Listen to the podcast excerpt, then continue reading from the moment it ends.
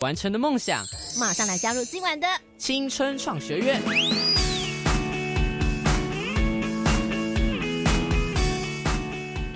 Hello，听众朋友们，晚安！欢迎再次收听国内教育广播电台青春创学院，我是端端。今天节目当中呢，哇，我们来了一群非常厉害的同学们跟老师哦。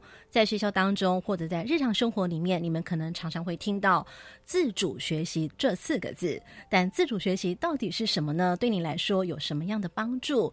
自主学习到底是在帮自己决定要学习什么，还是在决定你要学习什么样的内容？到底自主学习应该要怎么样来抓准它的精神，怎么样的来发挥它的功能？在这段节目当中，我们要特别来邀请到台北市立大学教育学系副教授黄思华，黄教授你好。哎，主持人好，大家好。是，那么同时呢，我们今天也特别派了两位研究组同学，他们来自呢是崇宁国中的同学，我们来请他们自我介绍。嗨，我是石雨山，主持人好，大家好。大家好，我叫杨玲杰，主持人好，大家好。嗯，除了研究组两位同学，他们本身在学校老师的引导之下呢，也有自主学习的经验，待会会来跟我们分享他的这个学习的过程。那么另外呢，我们今天有一位节目的小帮手，嗯，他自己本身很喜欢研究机器人，来，我们特别来欢迎到是台北市南门国中的同学。主持人好，大家好，我是林峰凯。嗯，好的。那么我们等于有两位女生跟一位男生，一边呢是研究组，一边呢是实习组。哦，虽然他本身呢在学校里面，我还不晓得他到底有没有接触过什么叫做自主学习。所以呢，今晚在节目的一开始呢，我们就先来跟大家暖个身，到底是怎么样叫做自主学习？过去呢，我们都是二选一的答案，但我们今天呢是开放型的答案。也就是说呢，当端端姐呢提出一道题目之后，那么就请这个同学来做抢答。不过因为今天有研究组，同时也有这个旁听的实习组，所以呢，我们每道题目呢，将会让实习组的同学先有发表的机会。那么今天的掌题人呢，就是黄思华黄老师，我们邀请黄老师来帮我们出第一道题目喽。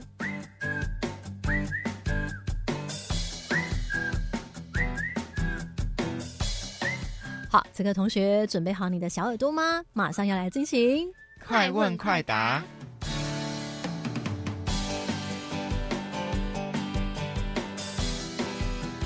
好，我们这回就来请我们今晚的讲题老师黄教授要来出题喽。线上收听同学呢，你们也请准备好，可以在纸上面写下你们的答案。好，我们有三位同学要来准备抢答喽。黄老师，请出题。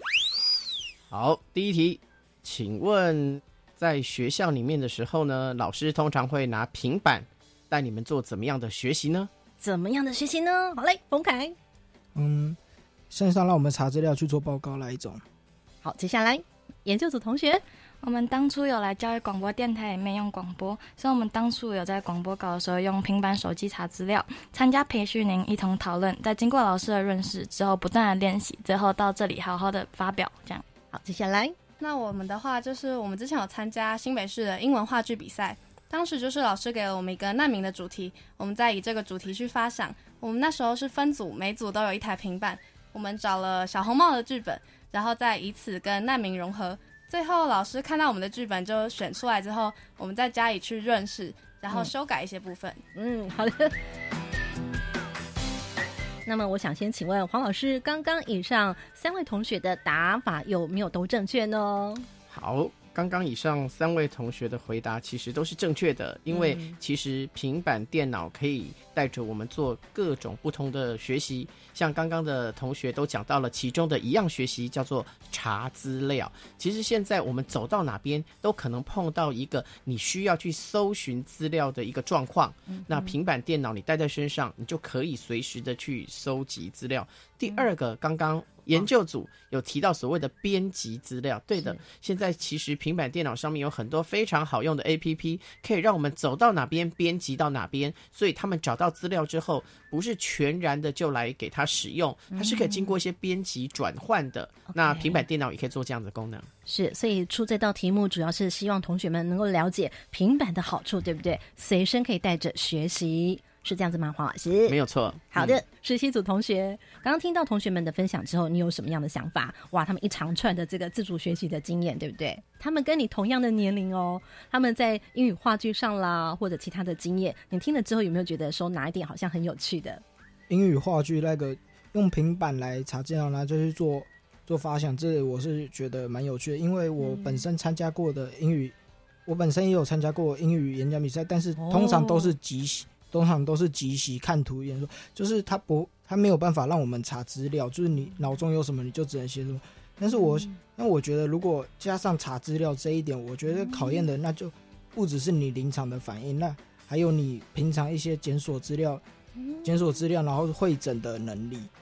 哎，我觉得这还蛮好的一个 good idea，对不对？很好的点子哦。黄老师为什么一直点头呢？因为讲的非常好，因为他在讲的是他利用了行动载具去培养自己的关键能力。刚刚就是一个非常非常重要的关键能力，叫做。问题解决的能力哦，那这个东西其实是他们到了社会上，上了大学，走出社会都需要的能力，而这个也是我们台湾的孩子们比较缺乏的能力，就是你碰到了问题，你会想到一个好的方法去解决它，可能你想不到怎么办呢？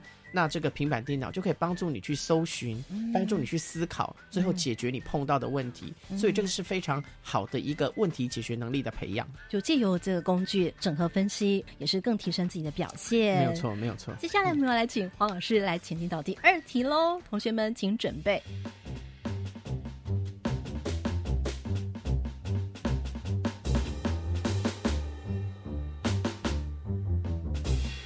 好，录制当中，研究组还有我们的实习组同学准备，线上收听同学也拿起你的笔来准备好喽。好，黄老师，请出第二道题。第二题来喽！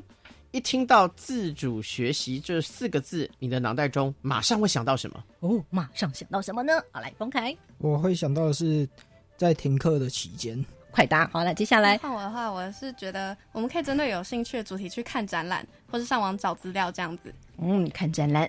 找资料，接下来雨生，我觉得到图书馆或书局去找资料，或把它买下来自己统整，都是不错的选择。哦，也是。好，来，洪凯继续。我觉得听到自主学习会会让我想到，就是可以不用再受限在那种知识化的教育，就是你可以往自己有有兴趣的地方去钻研。嗯，哦，接下来还有没有继续抢答的？也可以利用零散时间，像有时候我在车上的时候，就会用妈妈手机听广播这样嗯，玲姐的回答，接下来还有没有？我认为自己去找那些其其他语言或什么的补习班，也是自己自己学习的一种。哦，好的，那以上来请教黄老师，有没有都打针欠呢？好，其实什么叫自主学习啊？很多人都在问什么叫做自主学习啊？那我们刚刚的一个实习组的小帅哥，嗯，他马上就说停课。那我就非常好奇，为什么自主学习你马上会想到停课啊？对，来请丰凯把这个画面呢来做个描述一下。像现在有这个疫情，然后造成就是国外很多地方都停课，然后新闻上面老师上面就就一直在强调说要有我们要想办法要具备自主学习的能力，就是我们才能在停课时就在没有老师教导的情况下，我们一样能继续持持续的学习，然后让我们的学习不会间断。所以我第一个想法就是想到停课。OK，所以其实不是停课的时候才需要自主学习，自主学习其实是任何的时候都必须要培养的能力哦。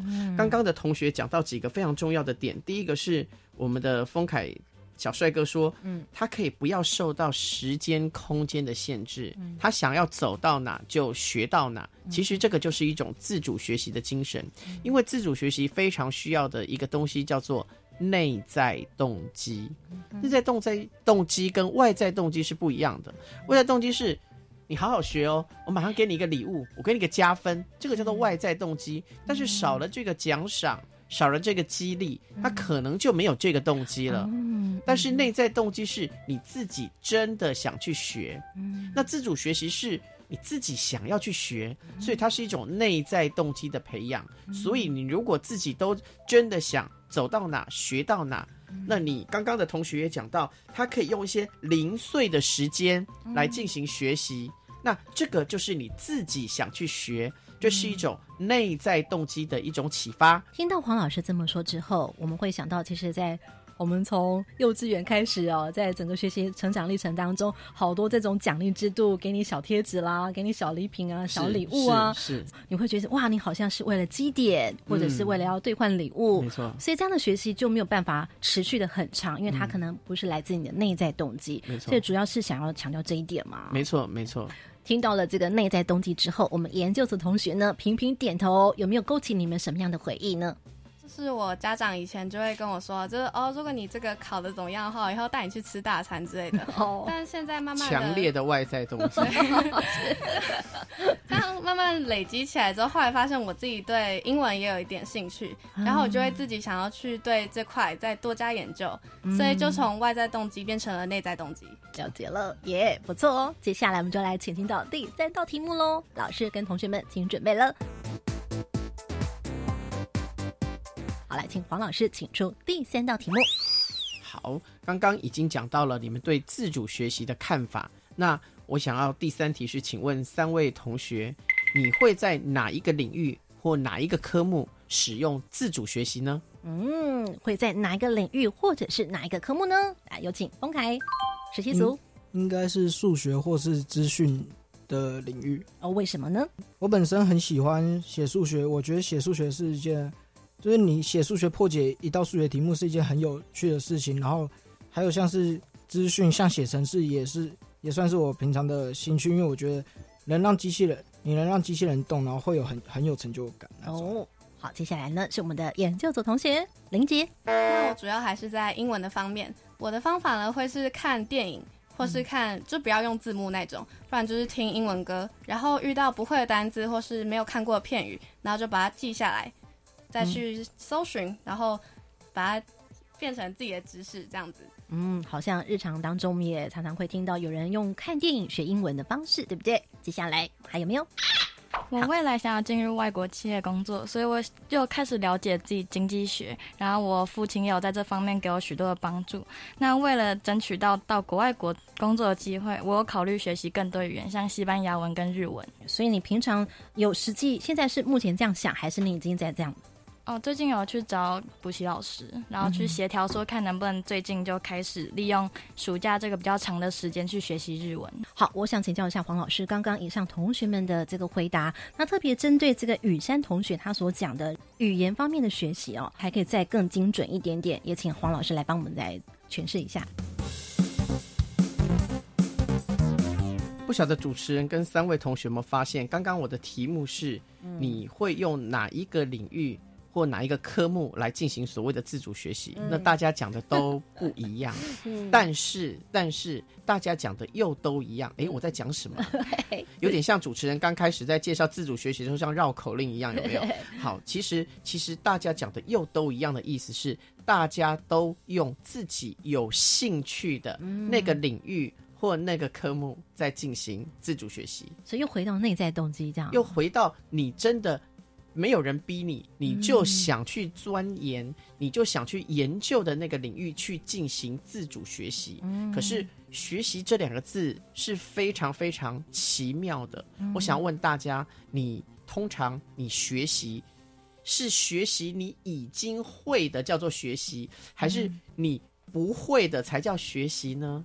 你会的东西，我们通常叫做复习，嗯，但是你不会的东西，我们才叫做学习。嗯那我们当然在学校是要去学习你不会的东西呀、所以自主学习除了刚刚不管是机器人，不管是数学，更不管是同学所说的英文。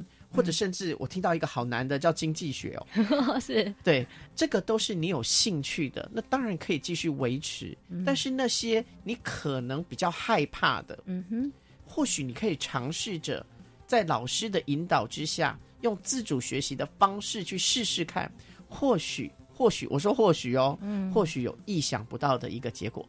也就是说呢，其实除了自己本身喜欢或者是兴趣的领域，大家也要不排斥，然后去尝试跨领域的学习。没错，没错，在你的同班的当中，不管你的同学啦，或者是你的朋友，他们可能都有不同的领域。就像我们今天在录制当中，我们也没有特别去挑选，但是你看三位同学他们的兴趣就这么样的完全不一样。假设今天这三位同学集合在一起，哇，他们将会做出什么？是不是就很令人期待呢？不一样的哦火花。对，好，我想呢，以上三道快问快答，同学们都诠释的非常的棒。那么在待会呢，我们要请黄老师再来帮我们的自主学习这样一个定义来做一个小结，好吗？好的，没有问题。基本概念维他命。好什么叫做自主学习？这四个字大家最近非常的常在提到这四个字其实在希腊自主这两个字的意思是自我的意思。那自主学习就是你自己是自己学习的主人你可以去定定自己的学习目标。你可以去自己选择学习的方法、学习的策略。但是，但是你必须为自己的学习负责，你要自己去评鉴，说你到底学到了吗？你到底学的好不好？而且你必须要做一个调节。什么叫调节？就是用另外一个更适合你的方法去学习你的下一个单元或下一个目标。所以，这种学习是自己的主人。必须掌握自己的学习，而且为自己的学习来负责，就是一个非常简单自主学习的定义。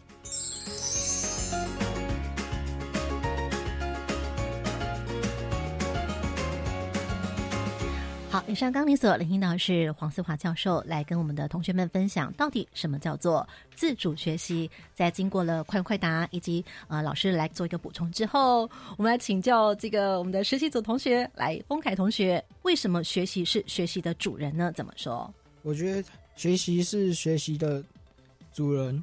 我对他的理解，或者说我对他的感觉，应该比较像是。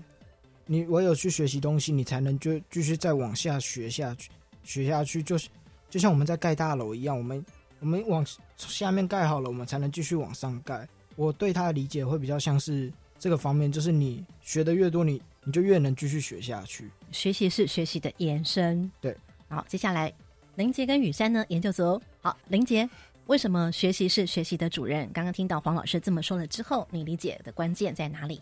因为它可以领导你往更深的方向走。如果你没有经过一开始的学习的话，你就不会有一个明确的方向，你就不会有一个明确你的目标是什么，你的兴趣是什么。所以，如果你没有经过一开始的学习的话，你就不知道对自己的人生会很茫然，就不知道你的未来的目标什么的。然后，经过一开始最一开始的接触之后，你就可以知道自己的目标，然后就进一步的往更深的地方去学。嗯，好，以上我们有请黄老师来帮我们。针对同学们的解答，他们的诠释，来帮我们做一个补充。好，刚刚我们的小帅哥说，嗯，学习一定要开始学，才能够继续学下去。如果没有那个开始，那就不会有学习了。这讲的非常好啊，因为我们常常想万事起头难嘛，所以第一步通常是最辛苦。嗯，自主学习也是一样，因为你必须为自己的学习负责。所谓自主学习。我在用香港的一位莫木真教授他的一个讲法，我来讲给大家听。所谓的自主学习是他自己要先有一个自知，他知道说我要自己来学习，你才能够自理。道理的理什么意思呢？我才能够确定自己的学习目标，选择自己的学习策略，这个叫做自理。自理完了之后，才能自评。评鉴的贫，你才能自评。自评的意思是我必须掌管、掌握、监控自己的学习过程，而且我能够评价自己的学习结果，最后才能达到自强。那自强的意思是我能够调节学习的方法，让自己的学习止于至善。所以自知、自理、自评、自强。就是我们自主学习的一个目标。哇！经过黄老师这么样的为我们做了整理的补充之后，我们又抓到了一个非常重要的创意学习的方法，从自知、自理、自评到自强。我们在待会下一个单元当中，就来听听看，我们今天研究组跟我们的实习组同学到目前听到此之后，有些什么样的好奇的疑问呢？黄老师也特别讲到了监控学习，那么到底要怎么样来监控学习呢？怎么样来对自己有更多的？认识跟了解，可以自评来自己来做一些监督，或者是来做一些管理。好，我们这回呢，在下个单元就要再请黄老师来帮我们做诠释。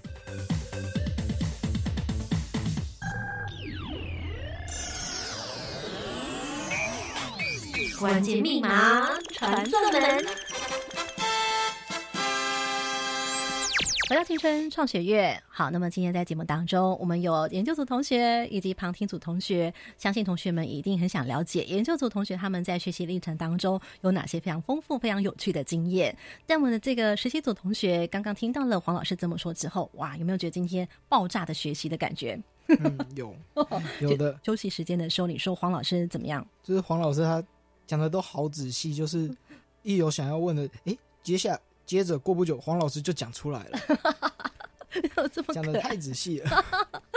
好，我们这个丰凯同学很可爱哦。好，那那么如果说对你来说，现在对自主学习有更高的兴趣了，你会觉得有些什么样的好奇的疑问呢？因为我们现在主要我们没有那么多在自主学习的的方面，其实我们是。有一部分我们是不知道去哪边，或者是我们在哪个网站上面。嗯，像学校里面我们会有平时考，会有段考，我们可以知道我们学了哪些，我们有哪些还不会。嗯，但是像自主学习，我其实就会怕说，就自己好像认为自己学了，可是但其实就是像在学校一样，有些观念你其实没有融会贯通，可是你自己会认为说你学过，你会。嗯哼哼。所以我想说，就哪去哪边可以，可以就是稍微做一个。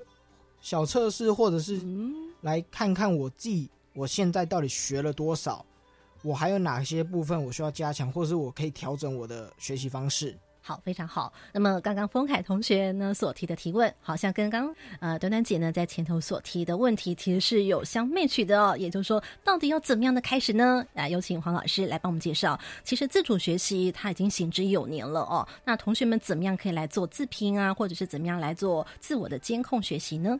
好，那自主学习这件事情要怎么开始？刚刚我们讲过，万事起头难嘛，怎么样开始？其实最重要的，其实要做到自主学习这件事情，第一步要做什么？要做的叫做诊断，要做的是诊断，诊断就是要对症下药，非常非常明确的找到你学习的弱点以及你的迷思概念，所以诊断一定要。有两个特点要做到：第一个一定要精确，第二个一定要快速。在针对这个迷思概念或学习困难的地方，给你一个非常好的教学，或者是给你一个非常好的讲解，然后再给你相对应的题目。那目前教育部有一个适性自主的一个学习平台，叫做英才网。英才网。就是一个适性诊断的一个平台，它可以针对学生的一个迷思概念，先给予诊断之后，老师再派题给学生，让学生根据自己的迷思概念来做一个补救与加强。那这个是一个非常个人化，我们也可以说是个性化的一个学习平台。为什么呢？因为每一个人都有自己不同的学习路径，因为每个人的迷思概念是不一样的。真正的做到所谓的差异化教学，所以呢，我们可以利用现成免费的平台来加以诊断，找到自己的最适性的学习路径，再补救、再学习，然后把自己的迷思概念解决之后。就可以完成自己的学习任务。大家可以试试看，是不是是不是能够找出最适合自己的一个学习路径以及学习方法。了解了。好，我们听到研究组同学们呢，不断的频频点头，回想到你们自己过去的学习历程哦。刚听到黄老师这么说了之后，你们有没有听到哪些关键字呢？如果想要帮自己做一个自评的学习的话，怎么做起？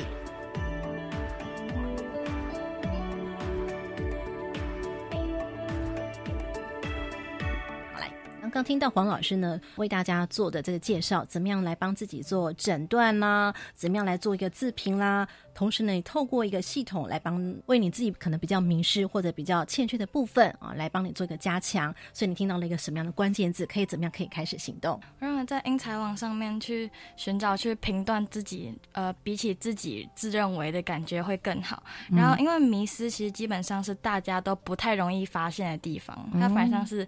嗯，因为魔鬼通常都藏在细节里，哎，所以反而是很难发现的地方。那有这个网站，感觉我就可以找到找出自己的呃不足的地方，再加以补强。嗯，这样一个诊断是针对个人还是针对整个班级？我觉得其实都可以使用。如果真的要用在班级的话，说不定也可以让大家都一起参与这个平台。那如果自己的话，也可以。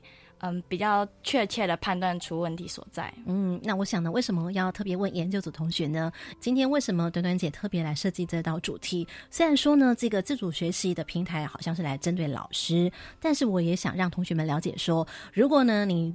有老师正在做这样的事情，如果你有多一点了解，你就晓得老师怎么样的在引导你，老师正在为你做些什么样的事情。嗯，所以如果现在目前因为平板进入到校园里面，所以老师呢使用平板的教学，然后再上这英才网来做派题的话，这个跟过去会有些什么样不同的情境呢？哇，这个情境就非常非常的不同了。嗯，首先我觉得还是那一句话，就是一。差异化教学因材施教的一个重要性，嗯哼，因为我已经觉得现在这一个这么发达、教育这么先进的一个时代，我非常的不喜欢看到教室里面有一种人呐，有一种角色叫做合法的边缘参与者，什么意思啊？他。缴了学费，他是能上课的啊，可是他永远都在边缘，他坐在旁边，所以他参与的是非常没有兴趣的。为什么？因为老师讲的东西是他没有兴趣，他听不懂的，所以他只是坐在教室里面，他他是合法的，他绝对是合法的。那我们的差异化教学是让每一个人都当做真正的参与者，而不是边缘的参与者。那经过这样子的一个老师的派题。诊断之后，我们会发现每个学生用他自己的平板电脑戴起耳机看的课程内容都是不一样的。他不用从头看起，他会了，他可以直接看他有迷思概念的那个部分就好。他不会，他可以从头来看，他可以看到他不懂的地方暂停。再看一次，每个人都在做他自己最适合他的一种学习，这跟以往的一个班级学习的氛围是截然不同的。嗯，所以再次回到刚刚前头王老师所讲的，学习是学习的主人。嗯，呃，我们的小帮手这个丰凯听到这里之后，哇，今天我们在上集哦听到这，你有没有些什么样的想法？我像我自己听到之后就有点小小冲动了，想要去跟老师说些什么。你呢？你自己觉得？其实我原本不知道，这自主学习它是有在有特别，就是有做有一点，它是在讲说就是差异化教学。我其实很喜欢这个概念，因为像我像我本身我在台北市，我我有那时候有考数理周鉴定，然后我是数理周生，然后我我的数理程度其实跟班上大部分同学有一段差距的，就是变成说常常就是我在学校我数学数学课的时候，数学课的时候老师在台上讲。可是那观念，我很早以前就会了，就变成说我有时候会变成说自己就是无所无所事事，也不知道做，也不知道做什么，感觉又有点浪费时。了解，所以哈，这是在教室里面的一个矛盾跟尴尬。但同学如果能够了解的话，也许可以跟老师说：“哎，我们可以来试试看。”从学生的这个角度来让他们知道说，其实有这样一个平台。哎，我们的这个林姐好像一直不断点头，你想要说什么呢？节目最后。就像是我们之前一样，我也是在上我们自己班上的英文课的时候，加上我们老师又是比较希望我们可以专心听他讲话的，但是他明明讲的就是我之前都已经看过的东西，所以就会开始，我有时候就会开始看着窗外发呆。刚刚黄老师所讲的个人的差异化学习，也是我想今天节目当中，同学们也希望呢，你们可以跟老师一起来加入这个所谓的英才网自主学习平台，来试试看。再次感谢台北市立大学黄思华副教授，感谢黄副教授，非常感谢所有同学们跟老师，我们跟大家说拜拜，拜拜。听完节目马上搜寻粉丝团端端主持人，下周同一时间准时收听青春创学院。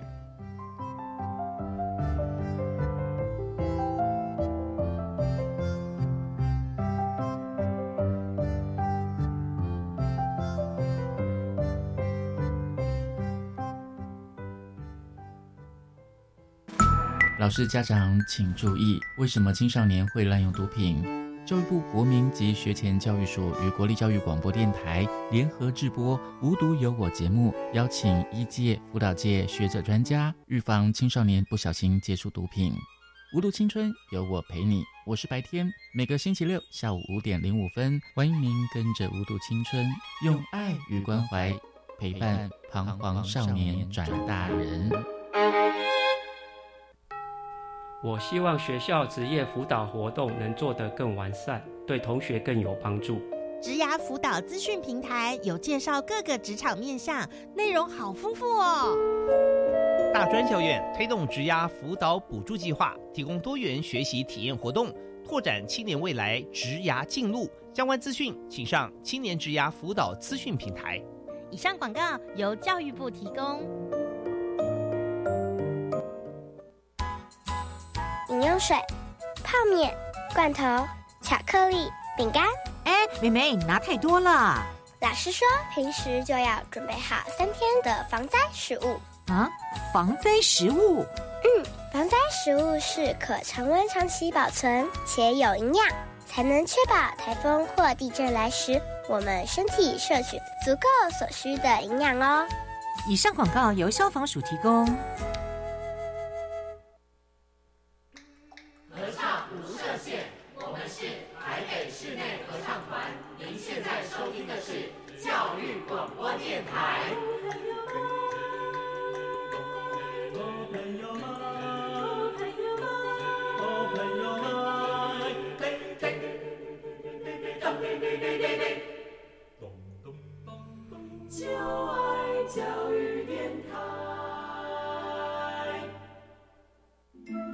好想变厉害哦！好想学会魔法哦！听说这里有人想成为厉害的魔法师，是魔法师哎！你有什么秘诀能教教我们吗？好，那就跟着我喊这句咒语：知识速速前。每周一晚间十点半准时收听校园 DJ 秀，各行各业报你知，知识补给 all day long。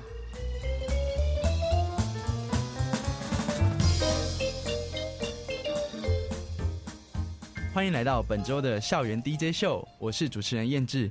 今天节目中终于要讲一个我梦寐以求的主题了，因为我们知道在学音乐的过程中，其实我有一个很大的梦想跟憧憬，就是我可以到国外去读书。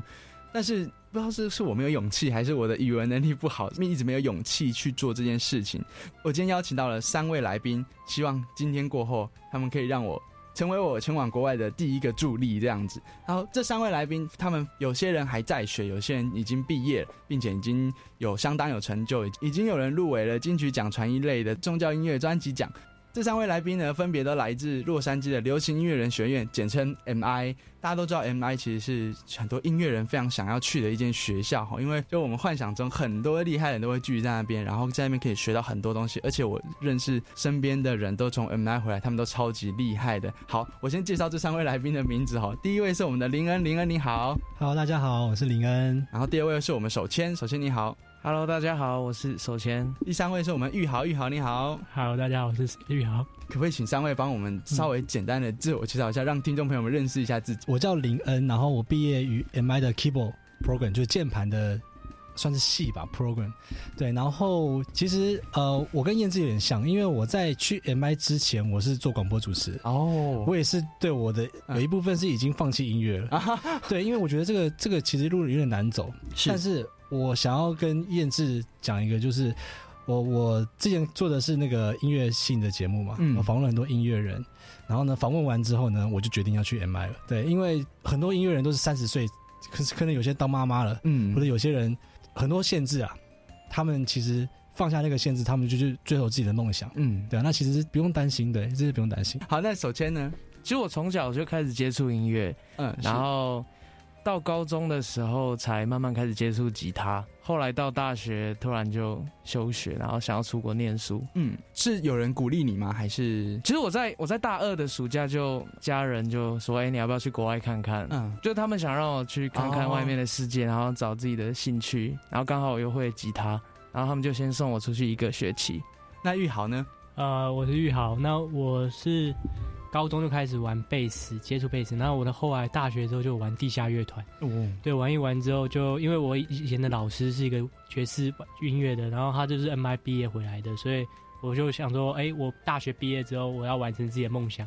所以我就会追随我老师的脚步去 MI。林恩跟玉豪，你们都有分别得到一个叫做 Outstanding Student 的，这个是什么？MI 是 quarter 制，嗯，就一季一季为一个学期，是。然后每一季的毕业典礼都会选出一个 Outstanding Student 跟 Outstanding Player。哦，Outstanding Student 就是你功课好，成绩高，老师觉得你不错，你就有机会得到 Outstanding Student。哦，那 Outstanding Player 呢，就是你这真的很厉害，那种，对，就是乐手很强。对，所以如果我刚刚跟别人说，哦，我是 MI Outstanding Player。毕业的，哇，那真的就是很厉害了哦。对，诺亚，我相信能拿到就已经是有相当的程度跟水准这样子。哎，不过我想先问一下三位，因为三位他们刚刚都有分享了，但为什么会想要去 NI 读书这样子？因为其实我们对 NI 如何去 NI 这件事情管道比较陌生，可不可以跟我们分享一下，我们要怎么样前往 MI？我们要准备什么样的考试？我们的外语能力要到多好？我们托福要满分吗？多一要满分吗？等等的，可不可以稍微跟我们分享一下呢？就是燕子刚刚说你你担心你的英文不好嘛，对不对？但是其实你问玉豪跟问手谦就知道我的英文很烂啊，怎么我的英文很烂？对，所以其实语言它是一个问题，但它不是一个大问题。嗯，对。然后重点是你去有没有那个决心？那我也是去了 M I，你知道我我第一堂课跟玉豪上，那老师就讲了一一串英文，然后我就问玉豪说。哎，那个 flat 什么意思？flat 什么意思？flat 降气哈，降级。对，对我我其实我去，我真下下定决心，就是我抛弃所有的，包括我对我自己的语言能力的没没自信，我就直接去了。对，所以其实很多东西都是可以克服的啊，所以我觉得语言不是大问题。居然不用考语言的呃考试吗？我的证书科不用，但是大学部可能要。林恩跟玉豪是读 MI 的证书证书科，然后首先是 MI 的大学部这样子。所以这个 MI 分三个不同学习的部门，第一个是大学部，第二个是副学士，哦，第二个是副学士，第三个是证书的这样子。那所以首先是读读大学的部分，那大学的部分是怎么准备考试？呃，其实我我的状况又比较不一样，因为怎么说？我一开始是读副学士哦，然后。等过了一年之后，我决定要转成大学部。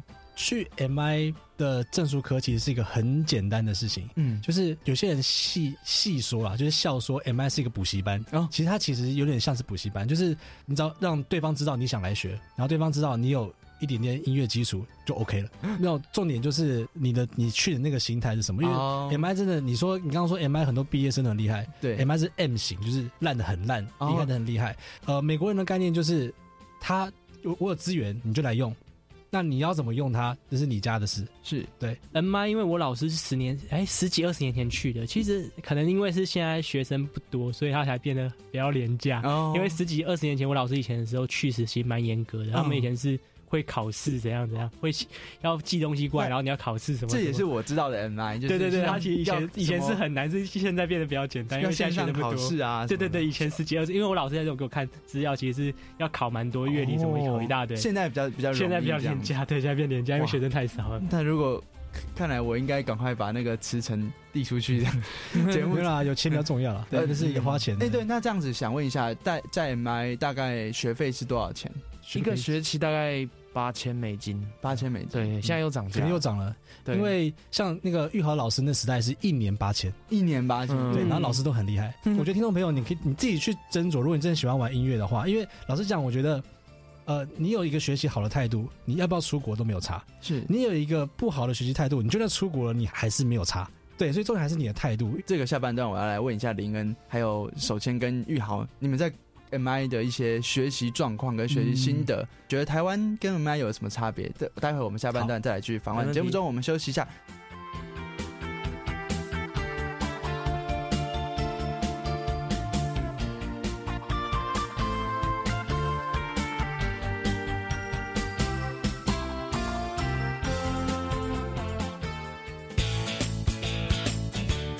知识小学堂。上课喽！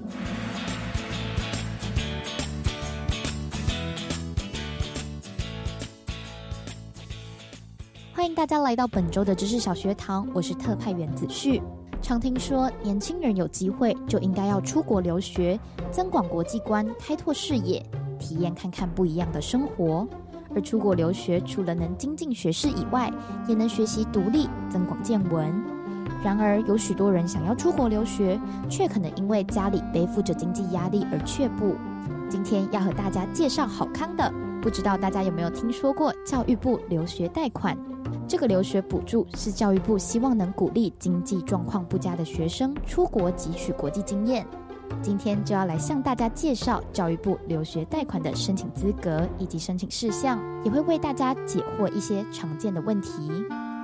教育部留学贷款的补助对象主要是想要出国读大学院校硕博士学位的学生，而申请资格需要是我国公私立高级中等学校及大专院校毕业，或具有国内同等学历且领有证明文件的学生。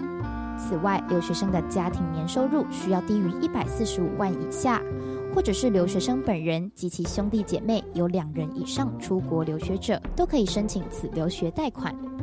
而申请此贷款需要具备的相关文件，包含高级中等或大专院校毕业证书，五专及四技二专也包含在大专院校内，以及留学生护照影本、大学院校硕博士班入学许可证明。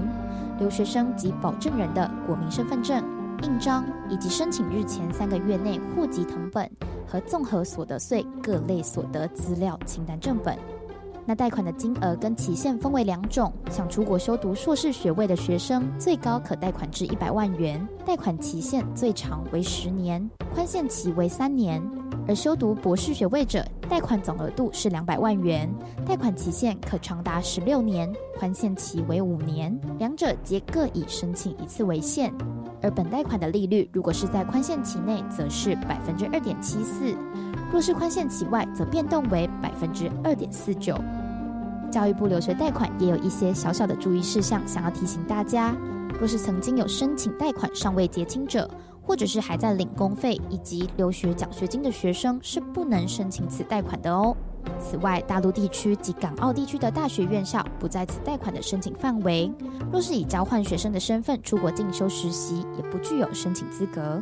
而办理本贷款的银行有台湾银行、合作金库银行、台湾土地银行、兆丰国际商业银行、玉山商业银行、中国信托商业银行以及台北富邦商业银行等七家银行都可以办理此就学贷款。想知道更多其他详细内容，请上教育部官网查询“教育部留学贷款”，就能找到更详细的资讯了。以上就是今天的知识小学堂，我是子旭，谢谢大家。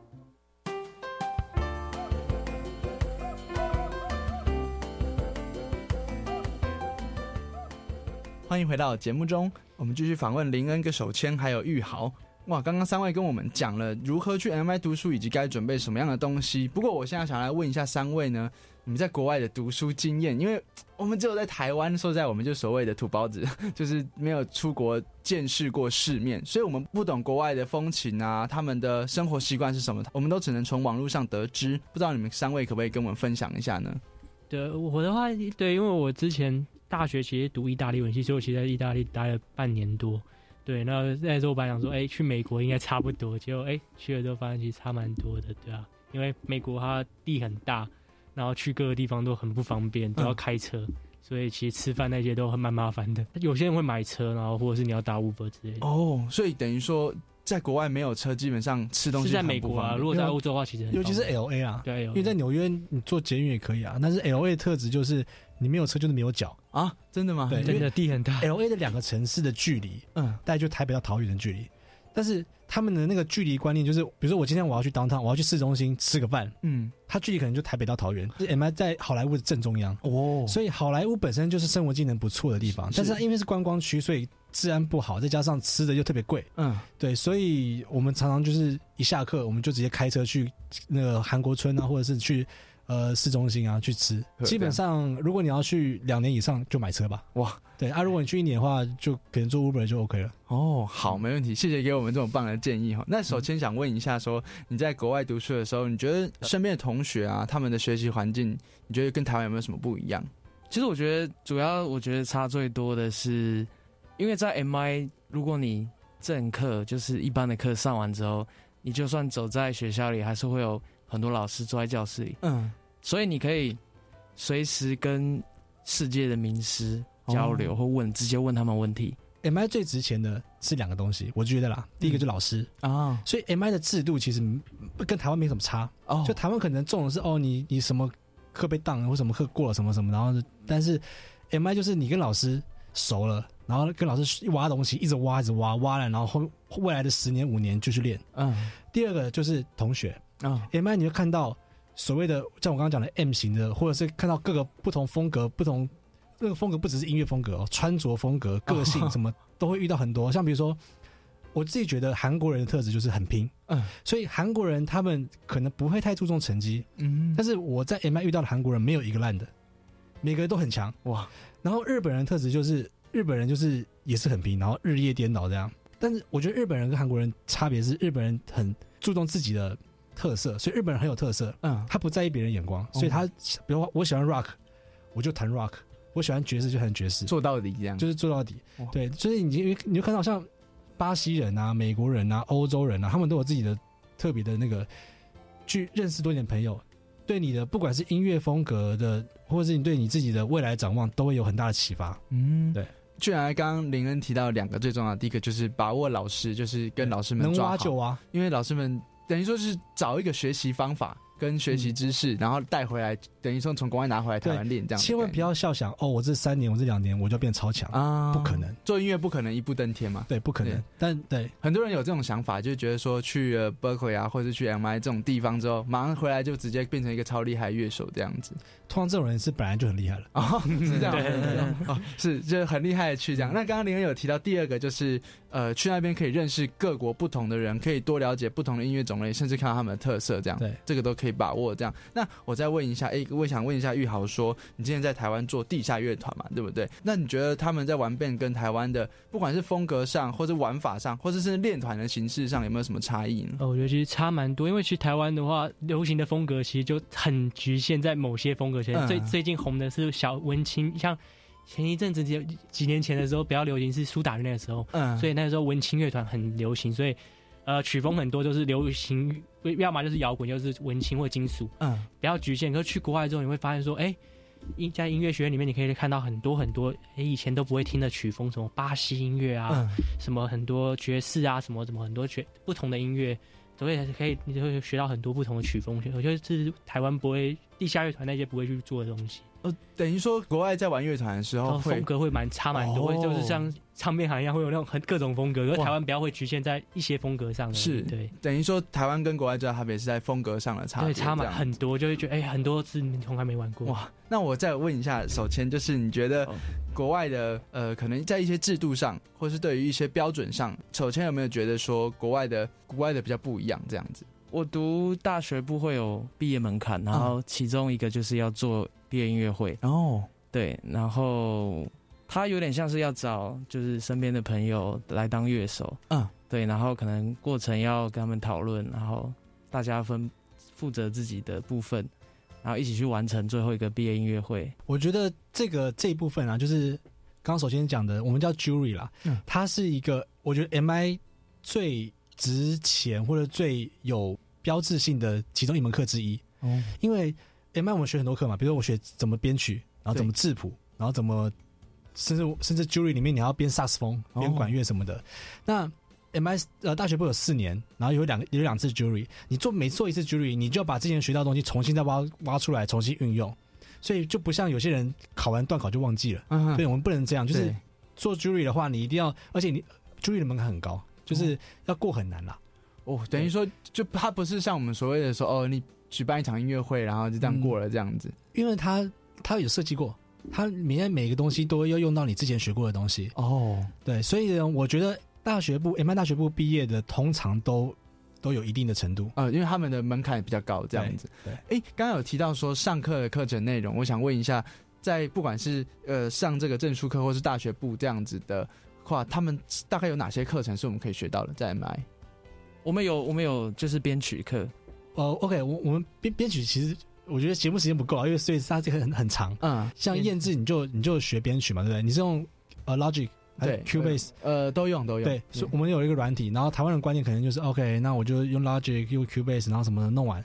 但是美国的的编曲，它有包括你要怎么质谱，然后你每个每个乐器的特色你都要会，比如萨斯风的音域这是这是 B flat key，这是 E flat key 的，什么你都要弄，就是全部弄懂，不是一个 Q base 就完成的。所以他编完的东西，他必须是可以呈现在演唱会上面的。哦，对。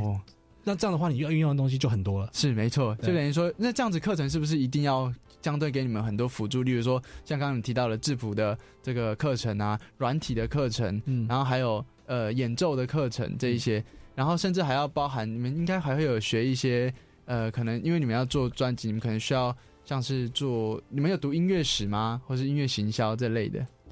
大学部有。对，呃，其实我。A A 这个后学士学位才有行销的，我我也不知道为什么会这样设计。哦，对，大学部没有，大学部没有，这就是为什么我想要读证书科。哦，了解了解，证书科比较是专，证书科没有学。没有学行政的东西，哦，比较就是专门在音乐的技术上的东西。但大学还是要学一些知识上的东西，对对对。哦，所以这个可以给大家听众朋友们参考一下，对于学习的管道。好，那不过我想问一下，就是三位说，呃，对于我们现在这些比较还没有出国的，我们先简称我们自己为土包子嘛，就我们还没有出国土包子，你们有什么建议说我们？一定要去 MIR 非去不可吗？还是说，其实现在科技比较进步，我们可以利用现在的科技去学习？像首先也知道 MIR 有一些线上的课程，我们可以去上课。我我们一定要出国吗？还是其实我们留在台湾可以学的，也是可以学得到的东西？呃，我觉得是其实出国跟在台湾，其实我觉得是心态上的问题。就是说，因为其实，在台湾，如果你够有在台湾，如果你很认真的话，其实也可以学到很多。可是其实，在台湾可能是舒适圈吧。对我来说，可能是因为舒适圈。在台湾时期，我老师以前教我的东西，其实因为他也是 N 买回来，其实教我的东西其实就是 N 买那一套。可是，在台湾你会比较懒散，就会觉得哎，哦，今天练，明天不练什么。可是，在美国啊，是可能有压力或者怎样，或者是你会花很多钱去那里，所以变成说，哎。会很紧绷，变我每天都会一直很努力练，全心全意在做。研。这些学生同学有各国来的有压力在，就觉得哎，我好像又输给谁，怎样怎样，所以我会有一种压力在，会学哎，很认真，一直练，一直练。可是，在台湾，其实就算一样的东西，在台湾也其实现在科技很发达，这种教科东教教材，其实台湾你要去下载什么，到处所以都下载得到。嗯，对，所以其实我觉得。感觉有点是心态上的问题，就是去那里会觉得，哎，比较珍惜。等于说环境会给你一个压力，这样金钱跟跟时间的压力。就像玉豪说的，我觉得呃，舒适圈，嗯，去这个是。我自己在 YouTube 上学不到的，嗯，就比如说，M I 很多东西，你可以自己上网，然后 YouTube，然后学学学，其实都学得到。对，差在差差别差在你去了那边之后，你的生活环境跟你的生活模式，然后跟你像大家都知，就我两位朋友知道我是一个很抠的人，因为因为老实讲，我去我去美国，我的钱都是自己赚的，嗯，然后呢，我是用减法在算我的钱，嗯，所以我我不是跟父母要嘛，所以这样的话会导致我的生活习惯有一些去一些摩擦，然后去经历到一些。挫折，或者是经到一些，对我觉得这些东西是你在 YouTube 上学不到的，哦在台湾也在台湾自己那边练也学不到的，看你的心态是什么。对，是等于说，呃，如果今天真的想要很很想要强迫自己去到一个很高压的环境学习下，然后去强迫自己，但是这个高压也是取决于你自己。哦，去美国也可以很低压哦，所以还是有人去国外，对，有人还是很多啊，就是去那边，然后就把妹啊，把完，然后毕业啦，就回来啊，是想要在那边交一个漂亮女朋友，然后少奋斗十年是吗？加上 L A，加州很好玩啊，加州很好玩哦，真的吗？对，L A 很好玩，L A 是一个很好玩的地方，可以一直旅游这样。对，就是你光 L A downtown 这城市里面，你去海边，L A 的海边，我想。是题外话了，你这辈子一定要去过的海边就是 L A 的海边了。我去过 L A 海边，只有在那个 G T A 去过，其他大概都没有去。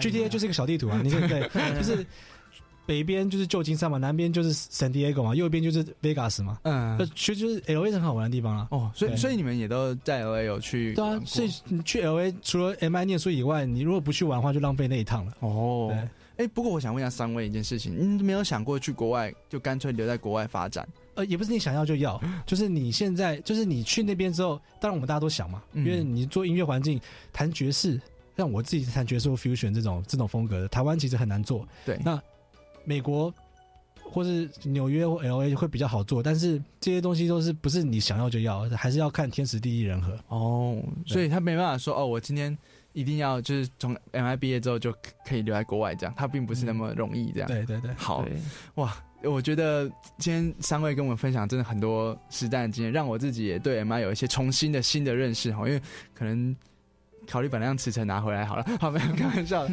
呃，我我讲到驰骋，我跟你讲一件事情，就是我当初一直想要出国嘛，嗯，然后我一直不知道，因为我我在台湾工作很稳定啊，啊，我有一个自己的节目，然后那时候我就不行，我一定要 我一定要去美国，然后我就找了代办之后，我做第一件事情是什么，你知道吗？我订机票，我先订机票，什么话不用讲了。哦，先机票订在那边，然后我就辞呈一定要写啦，然后什么都一定要做啦，然后我就是订完机票之后，我才跟我台长讲说，哎，我我想要出国念音乐，我不想要放弃这个，我想在三十岁之前毕业，然后呢，我就台长想一下之后，呃，过了一天，台长就包了两百块的美金红包给我，他说加油，哇，所以呃，你你想清楚比较重要，那你你现在几岁？二十五。去了，去 也不是说去美国，而而是说，嗯，不要放弃你的梦想，嗯，所以不要局限自己，对。所以林恩就是鼓励大部分年年轻人，如果还年轻的时候就先先出去先。年年轻就本钱啊，多事啊。像我们现在已经都快三十了，首先还没有啦，但是三十岁之后考虑的东西，你可能就要台湾的华人的压力，可能就要结婚啊，你可能就要有稳定的工作啊，对。所以三十岁之前你是有本钱可以去挥霍的，然后你你有失败的机会，好，对。谢谢林恩给我们大家这样的鼓励，这样子。那如果即使呃，我这边这边建议啊，就是即使没有钱呢，大家也可以参考一些政府有一些所谓的就学贷款，或是所谓的出国读书的补助款，大家都可以上网去参考这些这些资讯哦。因为我我主持人我都有查过，大概都知道。但是当然它是有一定的门槛的，你需要达到什么样的成绩，你需要做出什么样的，你要写什么样的计划，甚至你去国外你要。你去两一年，你要给台湾有什么样的回馈跟回报？呃，这都是政府会有一些相关的补助。好，那因为时间的关系，我今天可能真的只能请三位分享到这边。但是我还真的有很多问题想要问，因为我我真的就是一个很很对国外憧憬的人，这样。但是下次有机会，我再请你们来到节目中跟大家分享。那没问题。节目最后，因为我刚刚其实讲到现在，我在大学毕业的时候，我写一首歌叫《下一站梦想》，嗯，这是学校的毕业歌。对我想要分享这首歌，就是让大家。就是可以坚持自己的梦想，然后不要怕跌倒。好，那节目中要在林恩的下一站梦想的这首歌之中跟大家说晚安啦。呃，今天还是要谢谢林恩跟手倩还有玉豪来到我们节目中，谢谢你们，谢谢。下周校园 DJ 秀，我们空中再会，大家晚安，拜拜，晚安。是。